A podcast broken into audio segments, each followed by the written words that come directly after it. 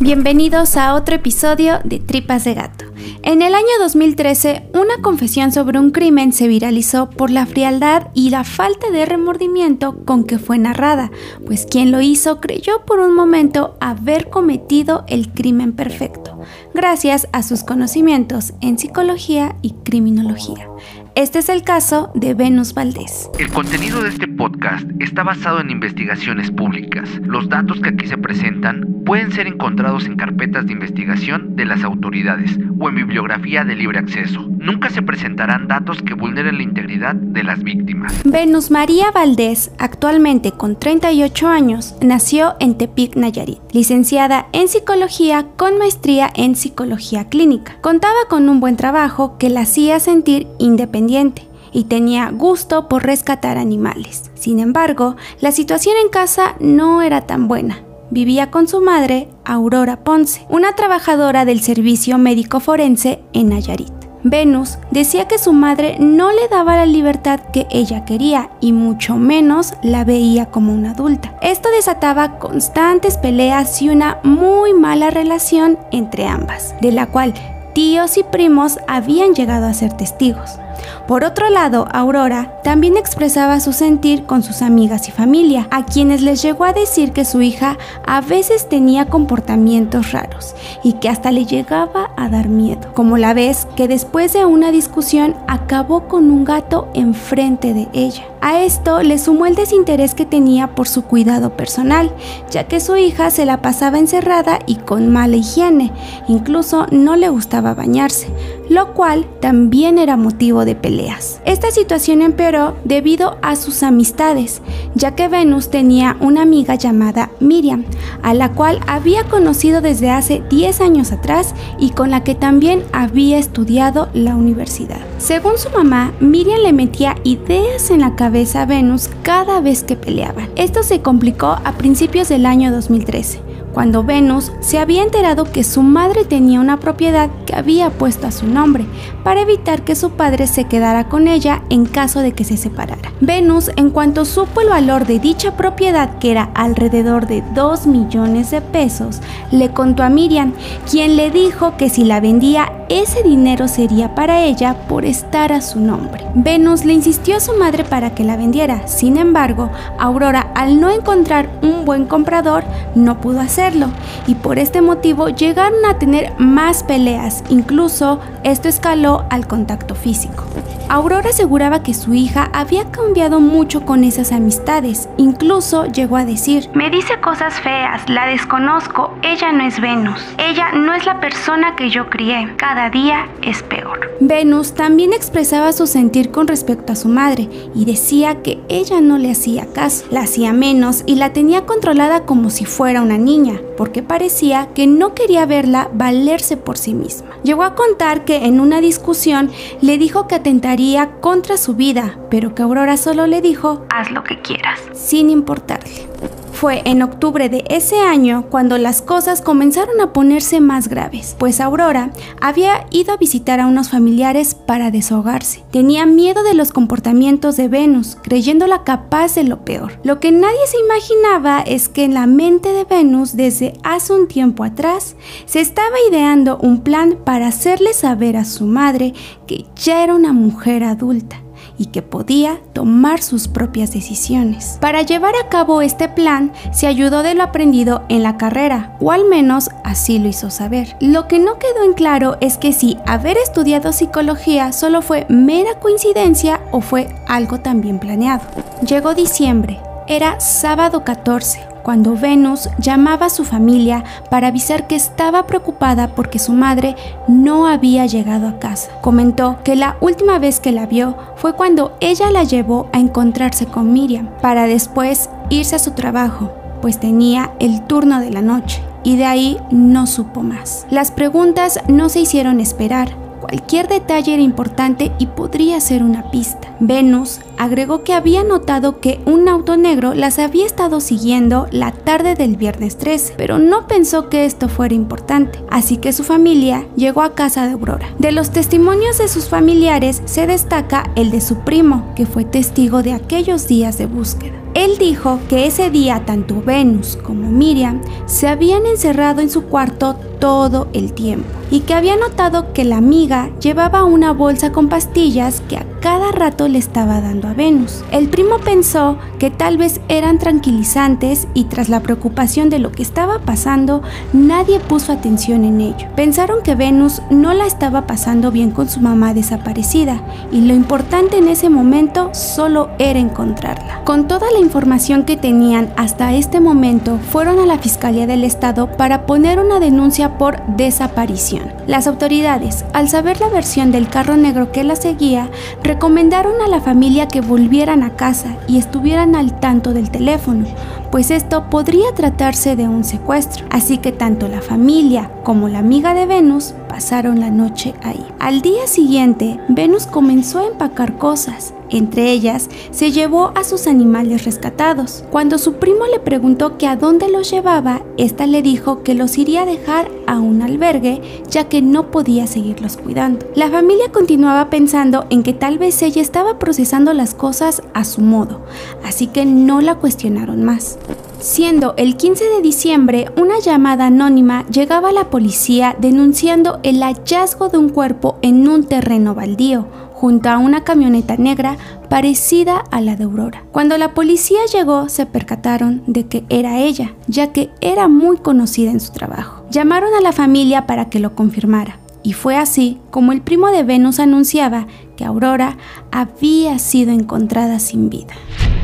El cuerpo indicaba que había sufrido y tenía signos de violencia. Cuando Venus se enteró de esto, parecía calmada y sedada por el medicamento que Miriam le estaba dando. Fue llamada a declarar una vez más solo por cuestiones de protocolo. Volvió a contar lo mismo que en un principio, pero esta vez comenzó a contradecirse. La policía pensó que tal vez toda la situación la tenía en estado de shock, pero de igual manera notaban que hablaba como si estuviera sedada, así que la subieron a la patrulla y dieron un recorrido por las calles que ella había indicado. Comenzó a contradecirse más y a decir cosas sin sentido. Las calles que había señalado no estaban en funcionamiento desde días antes. Sin saber qué decir, comenzaba a ponerse nerviosa. Le dijeron a su familia que tenían que vigilarla, ya que podría tener intenciones de quitarse la vida y que estuvieran pendientes de lo que estaba consumiendo. Le realizaron una prueba toxicológica que dio positivo.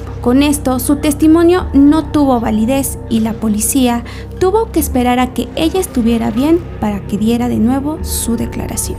La familia de Aurora no veía con buenos ojos a Miriam por las pastillas que le estaba dando y porque aseguraban se estaba comportando extraña. Por otro lado, una amiga más había llegado a casa y esta era Marta quien solía ponerse a la defensiva cada vez que le preguntaban cosas a Venus. La relación de las tres era muy peculiar, ya que Venus se refería a ellas como sus hermanas. Una amiga de Aurora contó que por un tiempo las jóvenes llegaron a vivir juntas en esa casa, hasta que su mamá había descubierto a Venus con Marta. Al parecer eran pareja y ella no estaba de acuerdo con esto, así que la corrió de su casa. Mientras se llevaba a cabo el funeral e incineración, Venus seguía llevándose cosas de su casa, porque según ella se iría a vivir con Miriam. Su primo preocupado por ella le hizo saber que todo estaría bien y que encontrarían al culpable, sobre todo porque la policía tenía importante evidencia en sus manos. Aurora tenía piel en las uñas, lo cual podría indicar quién pudo haber sido su agresor. Esta noticia, más que alegrar a Venus, la asombró y hasta cierto punto la asustó, pues lo primero que dijo fue, van a pensar que fui yo. Su primo trató de calmarla ya que ella le decía que días antes su mamá le había hecho cariñitos con pellizquitos. Su primo solo le dijo que no se preocupara, pues tal vez solo estaba triste por alguna de sus tantas peleas y esto la hacía sentirse culpable. Mientras la familia seguía con las ceremonias, Venus se notaba desinteresada y con urgencia porque todo acabara. Era como si no le importara. Para ese momento, la policía volvía a inspeccionar la casa, ahora con luminol, encontrando que Aurora probablemente había muerto en su propio cuarto, pues habían manchas de sangre en el colchón, en el baño y suelo, y habían sido limpiadas para borrarlas. Fueron una vez más con Venus y se dirigieron a la casa que rentaba con Miriam. Al registrarla se llevaron una sorpresa. Para empezar, los animales rescatados no habían sido llevados a ningún albergue, estaban en esa casa. Se hallaron objetos de la casa de Aurora que indicaban podrían haber sido parte de la escena de los hechos. Encontraron un cuchillo, guantes de látex y pelucas. Pero sobre todo, la evidencia más importante fue una libreta que tenía escrito paso a paso, detalle a detalle, cómo llevar a cabo el plan para acabar con Aurora. Este escrito había sido realizado nada más y nada menos que por Venus. El objeto de esto era vender la casa, cobrar el seguro e irse a vivir a Europa con sus amigas. La letra tras ser analizada se indicó que en efecto era de Venus. Tanto Venus como Miriam fueron detenidas y tras un cansado interrogatorio terminaron por confesar todo. En una rueda de prensa, el procurador Edgar Beitia, quien por cierto era conocido como el Diablo, dio todos los detalles y señaló como principal autora del crimen a Venus, mientras que a Miriam la culparon por ser cómplice y ser la responsable de la llamada anónima. Venus contó lo que hizo. Dijo que había utilizado pastillas para dormir a su madre colocándolas en su comida. Alrededor de las 5 de la tarde fue su primer intento por quitarle la vida, pero al ver que no lo conseguía le dio una descarga eléctrica. En vez de que la afectara, Aurora revivió e intentó defenderse empujando a su hija, pero esto fue en vano, pues Venus tomó el cuchillo que especialmente había comprado para la ocasión y la apuñaló en el pecho. Este acto hizo que Aurora solo estuviera malherida y con vida aún, por lo que Venus no pudo seguir y dijo haber llamado a Miriam, según ella, la persona que sabía lo que iba a hacer para que le dijera qué es lo que tenía que hacer. Cuando ésta llegó a la casa, le dijo a Venus que ya no hiciera sufrir más a su mamá y que de una vez mejor acabara con ella. Así que le ayudó tomando una almohada para asfixiarla, mientras que Venus seguía haciéndole heridas en el pecho, hasta que finalmente le quitó la vida. Venus dijo sentirse libre después de haberlo hecho Jamás mencionó lo del dinero o algo por el estilo como decía en su libreta. En sus palabras, me molestó que no entendiera mis razones de que yo ya era grande y ya tenía que ser libre. Ella simplemente lo tomó como juego. Puntualizó que lo que hizo fue basado en sus conocimientos sobre psicología y criminología, además de cosas que vio en series y programas de crimen, que aseguraba era una experta en el tema y fanática de casos sobre asesinos en serie. Miriam también dio su versión y dijo que ella solamente había recibido la llamada de Venus en donde le confesaba lo que había hecho para pedirle ayuda, porque Aurora seguía con vida. Miriam le dijo que debía darle en el corazón y que la razón por la que había llamado a la policía era por remordimiento, ya que las intenciones de Venus eran que el cuerpo entrara en descomposición y así la evidencia se borrara. Ambas mujeres colocaron el cuerpo en la cajuela de la camioneta de la madre y la abandonaron en un lote baldío en la colonia La frialdad con la que Venus confesó lo que había hecho demostraba cero arrepentimiento o culpa, y así lo hizo saber cuando afirmó que no sentía remordimiento y que lo volvería a hacer para mejorar en los errores. Al parecer, el presumir que sabía sobre diferentes ciencias como psicología, criminología y criminalística solo era una pantalla, ya que confundía una de otra y dejaba ver más bien su fanatismo sobre estos temas como si fuera un logro lo que había hecho. En sus palabras, sí lo volvería a hacer, pero en otro estado donde vendan hielo seco, porque aquí no venden. Mal hecho. Hubieran vendido y no me hubieran atrapado. La confesión continuó y muy al estilo del monstruo de Toluca, Venus dijo que sus mascotas eran importantes para ella, pues su familia, al enterarse de la muerte de su madre, iban a abandonarlas, cosa que ella reprobaba. Más tarde, entre lágrimas, Venus pidió a su familia que intentaran no odiarla y que no pensaran que era un monstruo o lo peor del mundo. Días después, para ser exactos, el 26 de diciembre se llevó a cabo un careo entre Venus y Miriam. En este dejaron en claro que Miriam no tenía conocimiento de las intenciones de Venus. En sus palabras, Miriam desconocía lo que yo iba a hacer ese día, solamente era un viernes social. Esta investigación tuvo como informe final que Aurora había recibido alrededor de 32 puñaladas, además de haber sido golpeada con objetos pesados que fueron hallados en la casa rentada. Del ADN en las uñas no se supo más. El examen psicológico de Venus arrojó que tenía tendencia al egocentrismo con gusto por ser el centro de atención, que es alguien que no controla sus impulsos, lo cual la hace agresiva y explosiva, con un constante cambio de actitud, que no expresa sus emociones y tiene dificultad para relacionarse con otras personas. Fue hasta 2015 que el juicio concluyó, y a pesar de que la defensa quería hacer pasar a Venus como una persona inimputable, esto no sucedió. Fue declarada culpable y le otorgaron 50 años de prisión por homicidio calificado, considerándola un peligro máximo para la sociedad. A Miriam se le otorgó un año cuatro meses de prisión por el delito de encubrimiento, ya que admitió que solamente ayudó a Venus a trasladar el cuerpo. Como ella había estado detenida cuando se llevaba a cabo el proceso, su pena ya había sido cumplida, por lo cual al momento de saber su sentencia ya estaba en libertad. En 2018, la defensa de Venus logró que se volviera a analizar su situación. Esto incluyó un careo entre el primo que contó parte de lo que sabía y una versión distinta de Venus, en la que aseguraba que al momento de su detención había sido obligada a confesar lo que en el video se viralizó. Incluso había sido amenazada si no lo hacía por sujetos encapuchados. Esto era debido a que su mamá, al trabajar en el CEMEFO, sabía cosas ilegales del procurador, motivo suficiente para que acabaran con ella, y acusó a su primo de falso testimonio para solamente quedarse con las propiedades de su mamá, porque señaló que existe un proceso judicial donde se evidencia cómo ha intentado quedarse con dichas propiedades. El primo, ante esta acusación, dijo lo siguiente. Te lo digo de frente, mi tía nos trató como hijos y nosotros la tratamos como madre.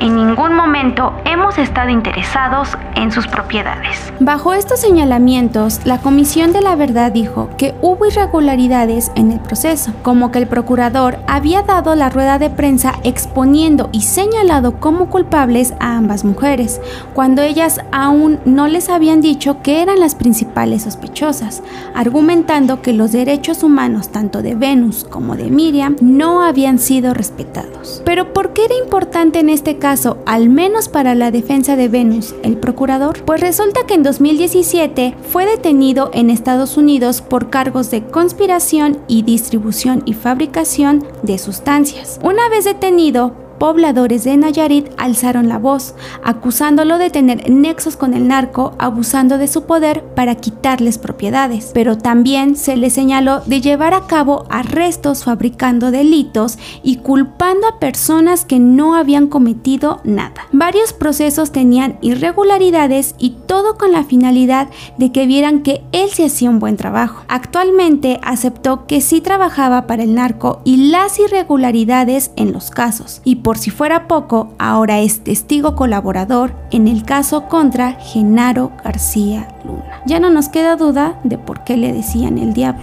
Con esto, la defensa de Venus vio la oportunidad de volver a investigar el caso, pero esto no ha tenido actualizaciones y es que aunque sus derechos como ciudadana detenida pudieron haber sido violentados, no quita su participación en la muerte de su madre, debido a las confesiones que venían acompañadas de Me encantan los programas de asesinos. Que esto no parecía forzado. Es necesario aclarar que con la poca información sobre el perfil psicológico que se tiene sobre Venus, no podemos dar una conclusión sobre si es una persona con trastornos o algo por el estilo estilo, cosa que otras personas sí se han aventurado a declarar. Y así es como llegamos al final de este episodio, un caso en el que por un momento la autora creyó haber cometido el crimen perfecto gracias a sus conocimientos, cosa que al final no resultó y muy pronto se dio cuenta que lo que vemos en pantalla no siempre es lo real.